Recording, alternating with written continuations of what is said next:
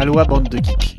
Dans ce monde, il y a deux catégories de gens, ceux qui jouent et les autres. Moi, je joue. Vous, vous m'écoutez. Salut à tous, après la déferlante des scènes, nous revenons les valises pleines à craquer d'étoiles ludiques. On a envie de jouer à tout, de lire des kilomètres de règles. Faisons le bilan. Mais avant, quelques news. FFG continue de sortir des extensions pour Descente V2. Celle-ci contiendra un pack de créatures pour la plupart venues de la première version de Descente. Une bonne nouvelle tandis que le rouleau compresseur Star Wars Assaut sur l'Empire, aux mécaniques très similaires, continue son chemin. Il est agréable de voir que les deux mondes cohabitent sur un même système de jeu. Edge devrait distribuer la version française associée. Dans l'actualité Kickstarter, c'est Sith, le jeu de baston et de construction d'empire dans un univers mecha pas habituel. Présenté en proto sur tous les salons dont Essen il y a deux semaines, le jeu est parti pour tenter d'écraser le record de Conan, avec déjà plus de 900 000 euros récoltés à l'heure où je vous parle.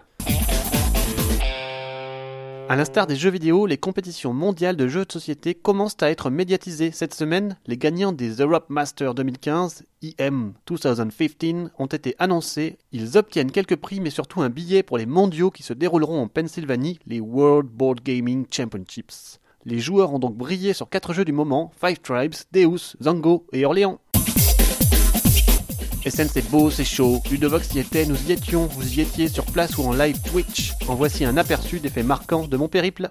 Comme chaque année, près de milliers de nouveautés se sont montrées sur le salon, mais la réalité des vraies nouveautés était plutôt autour de 500. Cela reste juste énorme. 41 nations, plus de 900 exposants et plus de 160 000 visiteurs, ça donne le tournis. Trêve de chiffres, c'est parti pour un petit compte rendu minute de mes coups de cœur, aussi bien ludiques, événementiels que sociaux.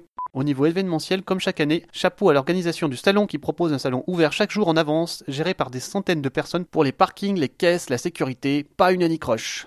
Cette année, nous avons eu la surprise de découvrir un hall 4 entièrement dédié à Catan qui rassemblait plus de 1000 joueurs. Une compétition internationale s'y est déroulée le samedi. Accrochez-vous car pour l'occasion, des règles spécifiques ont été imprimées pour jouer en face à face à deux joueurs sur une île avec la règle des marins tout en ayant la possibilité de déborder sur les îles des parties voisines. L'échange de denrées étant lui aussi possible avec ses 5 voisins. Apothéose, celle d'une partie commune rythmée par des tours de 45 secondes avec jet de dés commun à tous. Un vrai moment incroyable à vivre en touriste, certainement fou à jouer. Dingue ça. Cette année, c'est aussi The Dice Tower, le collectif de testeurs mené par Tom Vassell qui venait avec son stand pour vendre quelques goodies pour la fondation Jack Vassell, mais surtout pour remercier ses fans. Je ne vous mens pas en vous disant qu'à 9h50 jeudi, 5 minutes après l'ouverture du salon, il y avait une queue de 10 mètres devant leur stand. Elle s'est poursuivie pendant 2 heures durant. Un engouement incroyable et mérité pour la qualité de leur travail. Côté braderie, cette année encore, des centaines de personnes attendaient dès les premières minutes du salon la possibilité de rentrer dans le tunnel des jeux bradés, quelque chose d'incroyable, bourré de jeux plus ou moins bons à quelques euros. Sans oublier l'incroyable rencontre des échangeurs de jeux le jeudi midi sur la Galeria où l'on pouvait voir un attroupement de plus de 100 personnes le bras levé avec leur liste. Irréel. Cette année encore, Essen n'était plus que jamais un lieu de rencontre. On pouvait y voir tous les grands auteurs de la planète, de Rainer Knizia, son sourire bright et son nœud papillon multicolore, à McGurt en passant par Gary Kim et bien sûr Antoine Boza, Bruno Catala, etc.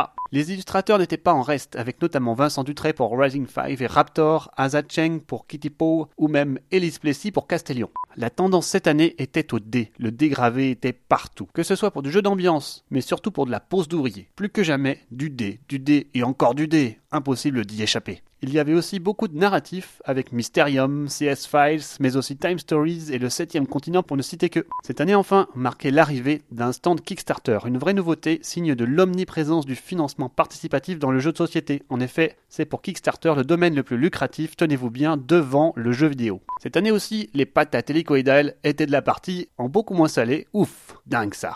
Côté jeu, nous avons beaucoup joué, je le dis, je le répète, SN est un salon où l'on joue si l'on est bien préparé. Voici mon top 5 totalement subjectif, plutôt orienté curiosité car ce sont des jeux que nous ne retrouverons nulle part ailleurs. On commence par Ponzi Scheme, ou la chaîne pyramidale pour les nuls, thème antique-sexy parfaitement cohérent pour un jeu qui vous met la pression du début à la fin et propose un matériel juste incroyable, méchant et si rafraîchissant. Chengwang, Guardian of the City, un thème osé, le temple du vice et de la vertu, pour un jeu de draft puissant et intelligent où la tchatch est omniprésente. The Prodigal Club, ôtez à Last Wheel ses actions, ajoutez-y un scoring à la tigre Euphrates inversée, le gagnant est celui qui a le plus petite somme parmi les plus grosses sommes de chacun. Enlevez quelques tours à Last Wheel, vous obtenez un jeu de pose d'ouvrier qui décuple littéralement le combo sans contrainte. Automania, un jeu de pose d'ouvrier à la fois stratégique et opportuniste au graphisme un peu enfantin mais au système de choix d'action puissant servi par un scoring intelligent.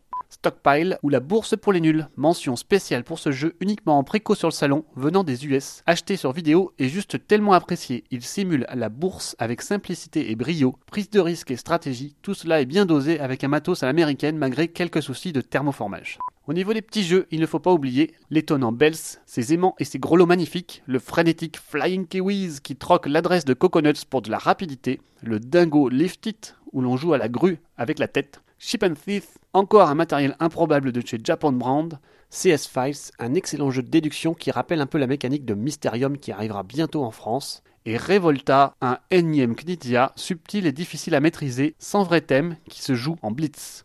Alors rendez-vous l'année prochaine, même lieu, même heure, du 13 au 16 octobre 2016 pour la nouvelle édition du Salon des Scènes. Pour nous, à la semaine prochaine pour plus de news.